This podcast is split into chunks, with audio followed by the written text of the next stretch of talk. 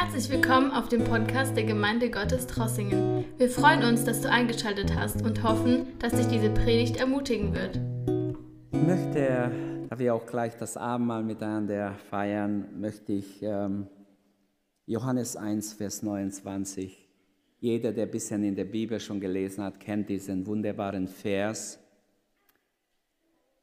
Da müssen wir so vorstellen, Johannes steht im Wasser am Jordan, tauft die Menschen und eines Tages kommt Jesus, sich taufen zu lassen. In Matthäus 3 und Lukas 3 haben wir die Stelle, könnt ihr nachlesen zu Hause. Aber Johannes berichtet, am nächsten Tag, als Johannes Jesus auf sich zukommen sah, sagte er, seht das Lamm Gottes, das die Sünde der Welt hinwegnimmt. Halleluja. Das ist unser Text heute Morgen. Woher kommt die Idee vom Lamm Gottes?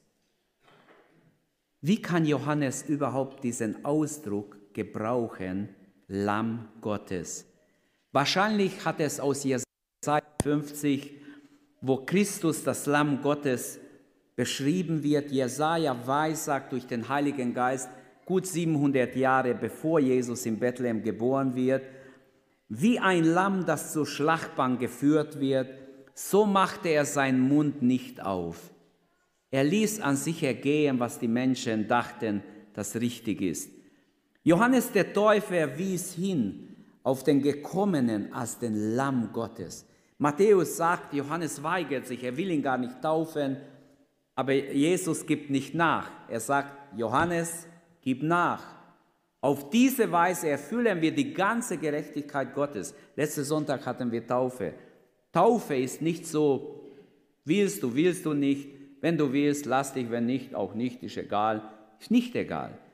Die Taufe ist ein Befehl Gottes und es ist absolut nötig. Ich glaube, dass wer sich taufen lassen könnte und sich nicht taufen lässt, kann ewig verloren gehen. Damit will ich nicht ein paar Täuflinge für nächstes Mal. Wir haben nebenbei schon wieder Anmeldung für die Taufe. Finde ich wunderbar. Aber damit will ich sagen, ich glaube nicht an ein halbes Evangelium. Jesus hat befohlen, alle, die gerettet werden wollen, sollen sich auch taufen lassen. Die Apostel haben das auch gepredigt. Sie haben auch immer gleich getauft nach der Bekehrung. Aber zurück zu unserem Text. Das Lamm Gottes, woher kommt diese, dieser Ausdruck? Der Apostel Petrus schreibt im ersten Kapitel, erste Epistel, erste Kapitel 18 und 19, auch dieser Vers ist sehr bekannt, ihr wisst doch, dass ihr nicht mit vergänglichen Dingen, mit Gold und Silber erkauft worden seid, aus eurem alten Leben, wie ihr auch gelebt habt nach der Väterweise, also er spricht vom alten, egoistischen, sündigen Leben, sondern wie wurden wir erkauft? Durch das teure Blut eines makellosen, unbefleckten Lammes mit dem Blut Jesu Christi. Ist doch wunderbar. Also auch der Apostel Petrus benutzt den gleichen Ausdruck, Lamm Gottes. Johannes ist auf dem Insel Patmos. Am Ende der Bibel lesen wir darüber, dass er im Kapitel 7 beschreibt, er sieht eine große Menge. Gott hat ihm eine Vision gegeben über die ganze Endzeit, die ganze Entwicklungen des Reiches Gottes am Ende. Und im Kapitel 7, da sieht er eine große, unzählbare Schar vor dem Thron Gottes, die kommen aus der großen Trübsal. Ich hoffe, wir werden alle dazugehören, weil auch wir gehen durch ein Trübsal. Wahrscheinlich bald, in gewissem Sinne müssen wir ein gewisses Trübsal durchmachen. Auch wenn wir gedacht haben, die Entrückung kommt vorher. Wahrscheinlich lässt Gott zu, dass wir alle noch ein bisschen Trübsal durchmachen. Aber Johannes sieht eine große, unzählbare Schau aus allen Völkern, Sprachen und Nationen vor dem Thron Gottes. Und es wird gesagt, sie standen vor dem Thron und vor dem Lamm, bekleidet mit weißen Gewändern und mit Palmzweigen in den Händen. Und sie rufen mit lauter Stimme, die Rettung steht bei unserem Gott der auf dem Thron sitzt und bei dem Lamm. Halleluja. Und alle Engel standen im Kreis um den Thron, um die Älteste und die vier Lebewesen und sie fielen vor dem Thron auf ihr Angesicht, beteten Gott an und sprachen, Amen. Lob und Preis und Weisheit, Dank und Ehre, Macht und Kraft unserem Gott in Ewigkeit. Amen. Wie wunderbar. Also die Bibel ist nicht so ein altes Buch, wo man hin und her werfen soll, sondern ein absolut aktuelles Buch. Wenn ihr das nicht glaubt, dann prüft nach. Das, was alles heute auch geschieht, finden wir in der Bibel. In alle Ewigkeit singt man laut Offenbarung 15 das Lied des Lammes. Halleluja. Also das Lamm kommt oft vor in der Bibel. Die Seligkeit im Himmel wird dargestellt als die Hochzeit des Lammes, Kapitel 19. Und dieses Lamm Gottes bildet den Mittelpunkt auch unserer Gottesdienste, ganz besonders den Mittelpunkt auch beim Abendmahl. Er ist das Lamm, das geschlachtet worden ist. Das Brot erinnert an sein Leib, der für uns hingegeben wurde. Dann, wir trinken, wir trinken nicht Wein in diesem Fall, sondern Gewächs des Weinstocks steht im Urtext. Wir trinken dieses Gewächs des Weinstocks als ein Bild für sein Blut, das für uns ausgegossen wurde, vergossen wurde. Und jede biblische Predigt muss Jesus Christus als Lamm Gottes als Mittelpunkt haben. Und auf diesem Lamm weist unser Text hin. Seht das Lamm Gottes, das die Sünde der Welt hinwegträgt. Oder hinwegnimmt, welche Übersetzung du auch nimmst. Das Bild des Lammes zeigt uns Jesus in seine Unschuld und in seine Heiligkeit. Siehe, Jesus in seine Sanftmut und Geduld. Schau auf Jesus, will der Heilige Geist sagen. Siehe bedeutet, schau hin. Beobachte Jesus, schau auf Jesus und sieh seine Sanftmut, seine Geduld. Siehe Jesus in seine göttliche Sendung. Er ist vom Vater gesandt worden. Petrus sagt, vor der Grundlegung der Welt wurde er ersehen als das Lamm Gottes. Das heißt, bevor etwas geschaffen war, kein Mensch, die Natur war noch nicht da, alles war nicht geschaffen, die Erde war nicht geschaffen. Da war schon im Himmel, in Gottes Liebesratschluss war fest, dass sein Sohn das Lamm wird für alle, die erlöst werden wollen. Als Christen sollten wir wie Johannes andere Menschen hinweisen, siehe, schau auf Jesus, dem Lamm Gottes. Drei Dinge, ganz kurz und wir kommen zum Mahl. Die Notwendigkeit eines Lammes, die Sünde der Welt und wie das Lamm diese Sünde wegträgt. Das ist alles in unserem Text. Die Notwendigkeit des Lammes, das Bild des Opferlammes stammt ja aus dem Alten Testament. Im Alten Testament hat Gott das Gesetz Israel gegeben und im Gesetz war so, wenn Menschen gesündigt haben, sie mussten ständig Opfer darbringen. Lämmer, Böcke, Stiere haben sie äh, dargebracht und es steht auch in Hebräer 9, wird zusammengefasst, das Alte Testament schon im Kapitel 8 und auch 10. Und das steht im Kapitel 9, Vers 22, durch Blut wird nach dem Gesetz beinahe alles gereinigt. Ohne Blutvergießung gibt es keine Vergebung. Die Opfer mussten immer wieder wiederholt werden, wird dort beschrieben ab Vers 11 in Kapitel 9, dass die Opfer, die im Alten Testament gemacht wurden, ein Opfer reichte nicht für lange Zeit, sondern musste immer wieder neu gebracht werden. Und da steht, Jesus ging einmal hin, hat sich geopfert für alle Zeit. Sein Opfer gilt bis ans Ende, bis in alle Ewigkeit. Amen. Auch für unser Leben. Das ist doch wunderbar. In Gottes Liebesplan war so Jesus drin als dieses Lamm. Warum dann im Alten Testament? Die ganze alttestamentliche Opfer waren nur ein Hinweis in die Zukunft. Gott wusste, wenn die Zeit erfüllt sein wird, nach dieser Zeit des, des äh, äh, Alten Testaments, des Gesetzes, wird sein Sohn in die Welt kommen und wird für die Welt sich selbst opfern. Also die Notwendigkeit eines Opfers ist in all diesen Dingen drin.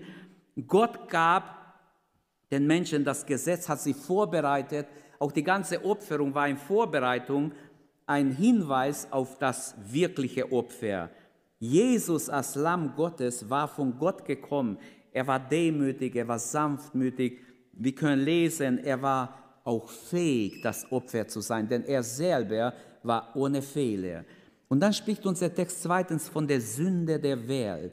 Welch ein Gedanke, die Sünde der Menschheit, die Sünde der ganzen Welt. Nehmen wir die Sünde eines Volkes, die Sünde Deutschlands, die Sünde aller Deutschen, würden wir sagen. Oder nehmen wir die Sünde einer Generation, nur eine einzige Generation, die jetzt lebt.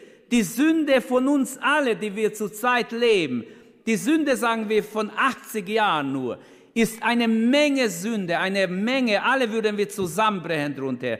Jesus trägt die Sünde der ganzen Welt. Die Sünde Europas ist groß vor Gott. Sie schließen Gott, wo es nur geht, raus. Das wird nicht gut gehen. Glaubt mir, macht nicht mit dort, wo Gott ausgeklammert wird. Das ist nicht für uns. Wir sollen uns an Gott halten. Siehe Gottes Lamm. Welch eine Last lastet auf Jesus. Die Sünde der ganzen Welt. Wie schwer wiegt die Sünde eines einzigen Menschen?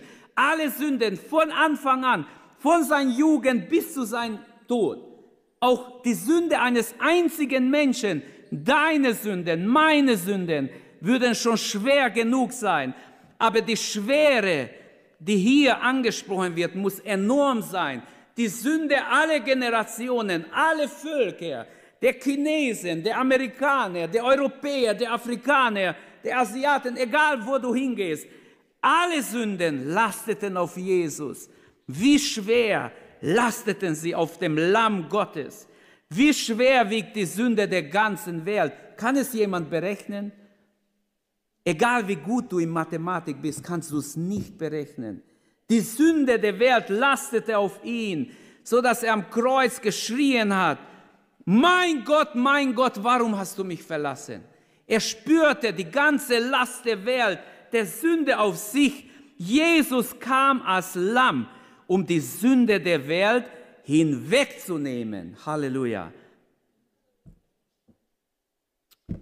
Die Sünde der ganzen Welt. Sünde ist die Schande der Nationen, steht in der Bibel. Sünde ist der Leute Verderben. Sünde ist die Trennung von Gott. Sünde ist Zielverfehlung, Gleichgültigkeit Gott gegenüber, Empörung Gott gegenüber. Es ist Ursache des Unglücks und der Unfriede in der ganzen Welt. Die Sünde ist ein Riesenschuld vor Gott. Es ist die Handschrift, die gegen uns steht. Und viele andere Worte gibt es noch in der Bibel dafür. Können wir erfassen, was es bedeutet, die Sünde der Welt auf sich zu nehmen? Jemand hat gesagt, die Sünde ist Legionen. Es gibt viele davon, unendlich viele. Die Sünde, alle Zeiten, alle Völker, alle Kontinente liegen auf Jesus, dem Lamm Gottes. Diese Riesenlast trug Jesus. Und es steht nicht trug, wie wir es oft sagen, in Vergangenheit, sondern es steht, bitteschön, prüft nach, ich habe selber nachgeschaut, im Griechisch steht trägt. Und das hat mich aufmerksam gemacht. Er steht im Gegenwartsform. Die Sünde der Welt trägt er hinweg. Er trägt sie immer noch. Er hat sie einmal für alle natürlich auf Golgatha hinaufgetragen.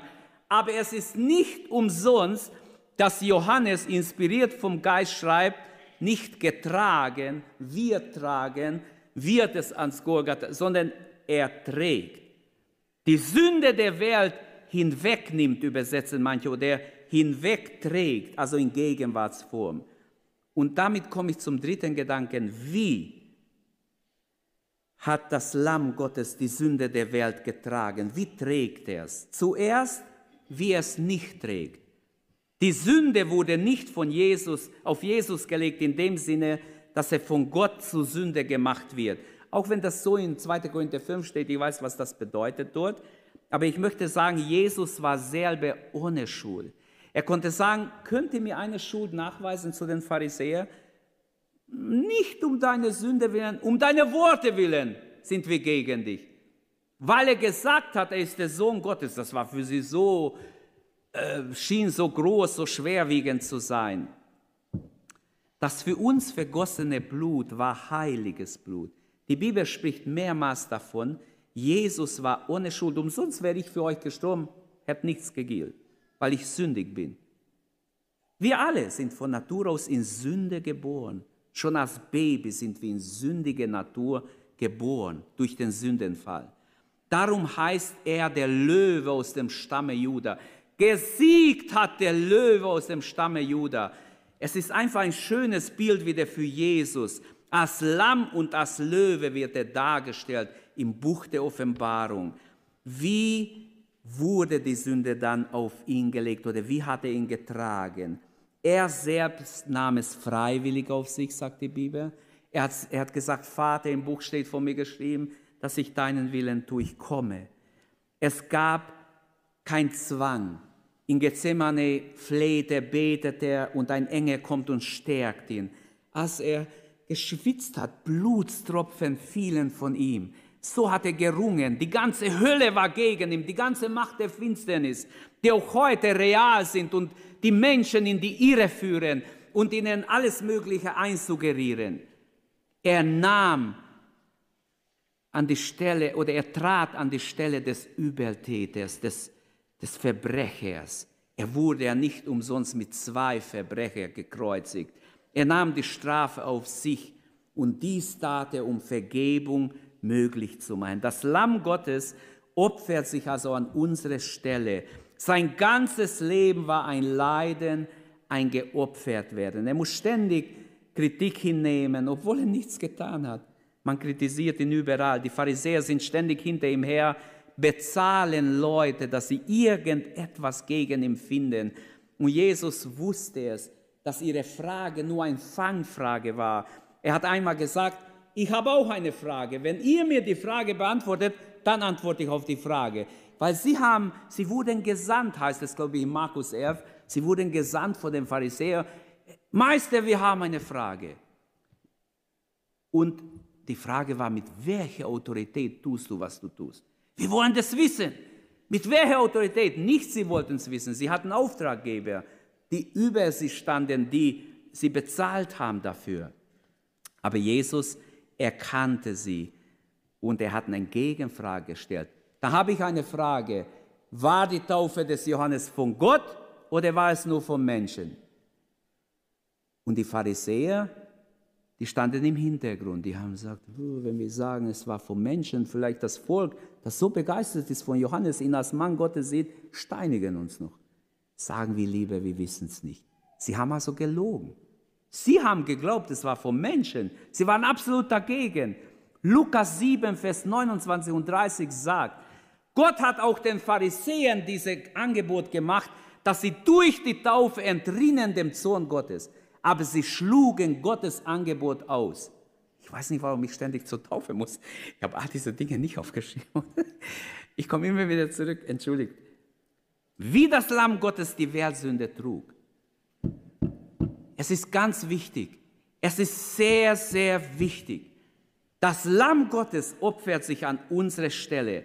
Jesaja sagt, verachtet war er, von Menschen verlassen, ein Mann der Schmerzen und der Krankheit, vertraut wie einer, der von, äh, vor dem man sein Gesicht ver, verhüllt oder verdreht, ein Verachteter und wir haben ihn nicht geachtet.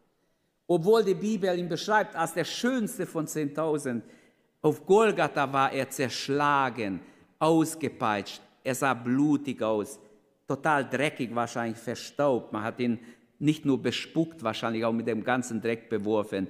Jesus sah aus, dass die Leute sich weggedreht haben von ihm. Betrachte Jesus, siehe Gottes Lamm. Da schmeckt er die Bitterkeit des Todes.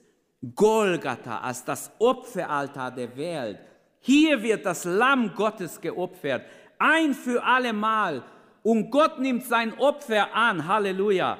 Da trug er die Sünde der Welt und er trägt sie, warum auch immer er steht, aber im Gegenwart. Er trägt die Sünde der Welt hinweg.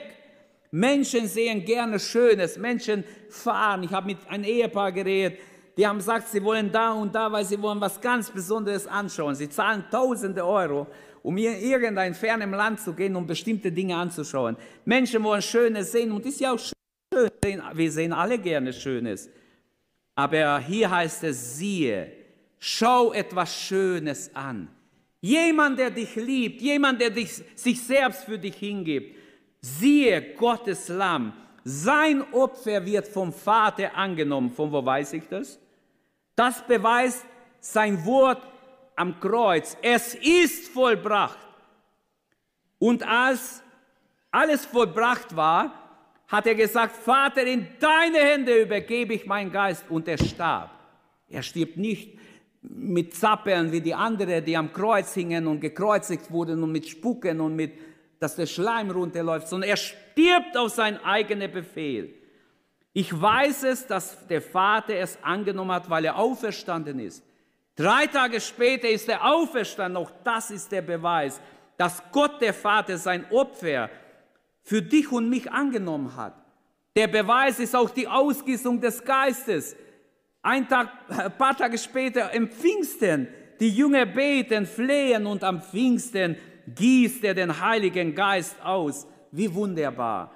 Und ein weiterer Beweis ist unsere Erlösung. Wenn wir erlöst sind, ist das ein Beweis, dass er unsere Sünde hinwegtrug.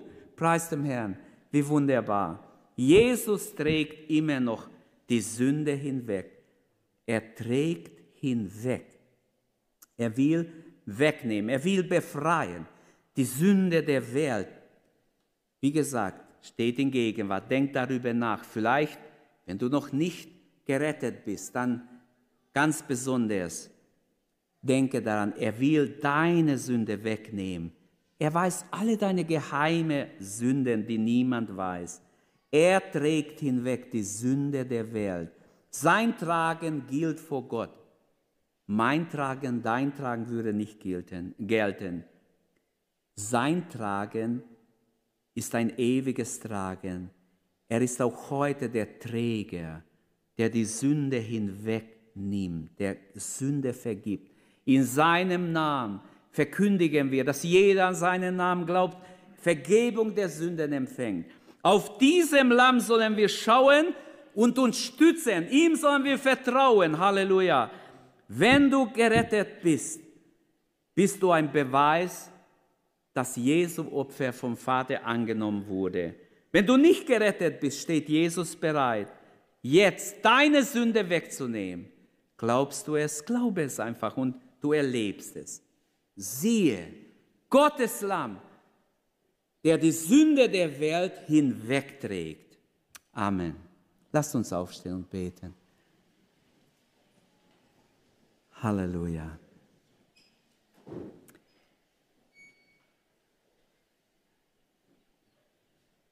Ist er dein Erlöser? Bist du schon erlöst? Ist dein Name im Buch des Lebens? Halb erlöst sein ist vom Übel. Der Teufel will dir einsuggerieren, ja, du bist doch ein guter Mensch, du hast doch nichts groß getan. Wenn du gesündigt hast, sagt er dir, für dich gibt es keine Vergebung, Schluss ist vorbei. Er ist ein böser Teufel. Gott ist ein guter Gott. Er will retten, er will wunderbar eingreifen, sich verherrlichen. Ich möchte einfach fragen, wer möchte sein Leben Jesus geben? Öffne dich Gott, bleib zurück, wir helfen dir gerne. Beten wir jetzt, danken wir Gott für das Lamm, das für uns gekommen ist, sich für uns geopfert hat, unsere Sünden hinwegträgt. Vater, wir danken dir für dieses Opfer, dieses himmlische Opfer, das in diese Welt kam, um unsere Sünden hinwegzunehmen. Wir danken dir, Jesus, dass du das Lamm Gottes wurdest für uns.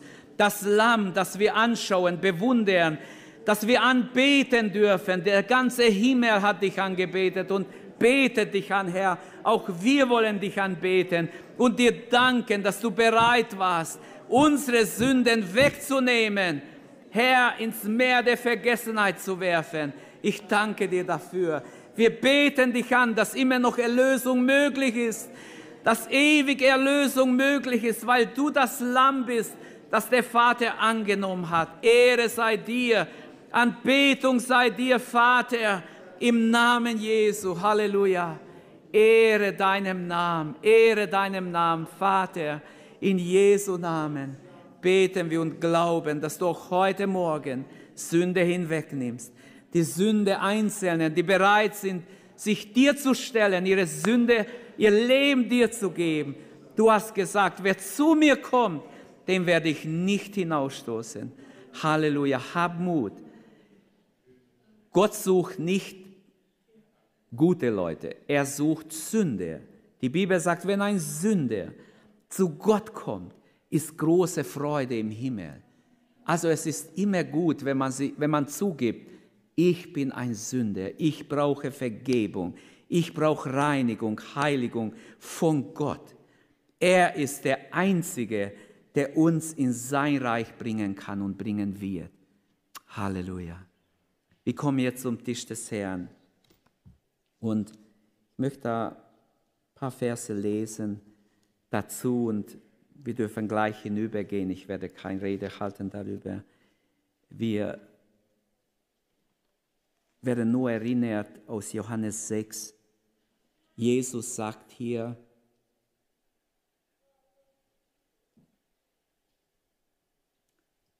wer mein Fleisch isst und mein Blut trinkt, der hat das ewige Leben und ich werde ihn am jüngsten Tag auferwecken. Denn mein Fleisch ist die wahre Speise und mein Blut ist der wahre Trank.